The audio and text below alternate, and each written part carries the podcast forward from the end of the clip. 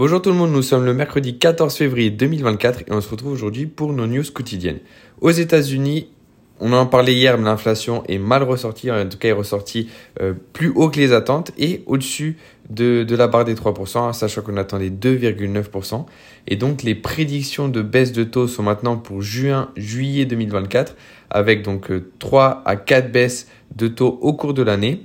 Et la vision et l'optimisme des investisseurs est donc en baisse par rapport aux semaines précédentes.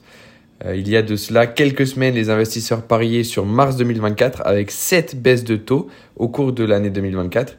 Et donc la question qui reste en suspens, c'est concerne donc la perspective de l'inflation aux États-Unis. En effet, est-ce que cette hausse est juste une relance euh, passagère sur le mois de janvier?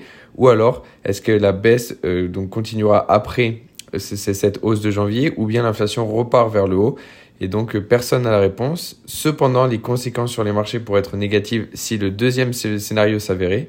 Et le VIX ainsi que les indices occidentaux sont témoins de cette interrogation et de ce flou qui domine les marchés ce matin.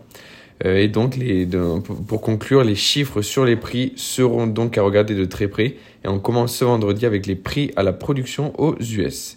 En Europe, le Royaume-Uni affiche une inflation stable en janvier à 4% contre 4,1% attendu. Au niveau de la microéconomie, donc je rappelle que juste l'Asie et enfin en tout cas la Chine reste fermée, le Japon, euh, tout ce qui est Japon, Corée, Inde, Australie, etc. est ouvert. Il y a juste la Chine qui euh, reste fermée. Et même le Hang Seng, Hong Kong en tout cas, a ouvert aujourd'hui. Là, au niveau de la microéconomie, Capgemini améliore sa marge 2023 avec donc 13 8,3% euh, de hausse et veut faire aussi bien, voire mieux cette année dans un contexte de croissance au ralenti. Alstom, on a les syndicats qui craignent une suppression de presque 300 euh, postes.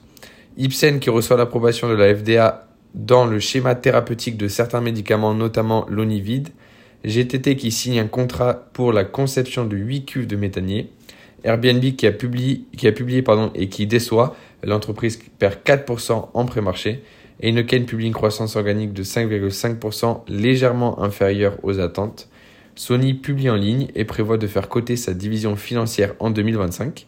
Walmart est en pourparlers pour racheter le fabricant de téléviseurs intelligents Visio. Boeing s'attend à un trimestre compliqué. Et enfin, Banco Santander euh, affirme qu'une enquête interne n'a pas révélé de violation des sanctions américaines. Au niveau des indices, on a donc euh, un CAC qui a ouvert en, légère hausse suite, donc suite à la, à la hausse, à la baisse d'hier soir. Donc le CAC était en, enfin, est en haut ce matin plus 0,16. Le DAX est complètement stable. L'IBEX plus 0,23%. Donc ce qui donne un stock 600 en hausse de 0,1. Donc les, les, indices européens assez timides ce matin. Euh, au niveau du S&P, on clôture à moins 1,4, moins 1,6 pour le Nasdaq et moins 1,3 pour le Dow Jones. Shanghai clôture euh, donc euh, toujours la même hausse de 1,3 avant, avant ce week-end, donc puisque Shanghai est fermé. Au niveau de Hong Kong, on est en hausse de 0,8, moins 0,6 pour le Nikkei. MSCI World complètement stable. Euh, L'euro-doll est en baisse de 0,10, donc assez stable également. L'or est en baisse de 0,3, on passe sous la barre des 2000 euh, dollars le, lingot. Euh, L'euro-doll est en baisse à 0,6, euh, donc voilà. Au niveau du Brent, on est toujours à 82,84, assez stable également. Euh, les 10 ans aux US en baisse de 0,6 après la hausse à 4,3% de yield. Donc ça, c'était à la suite de l'inflation américaine. Et enfin, le VIX qui est en baisse de 3,3%, mais qui reste à 15,33 euh, 33 points de base. Euh, donc après une hausse assez importante hier en marché. C'était tout pour moi aujourd'hui. On se retrouve demain pour nos news quotidiennes.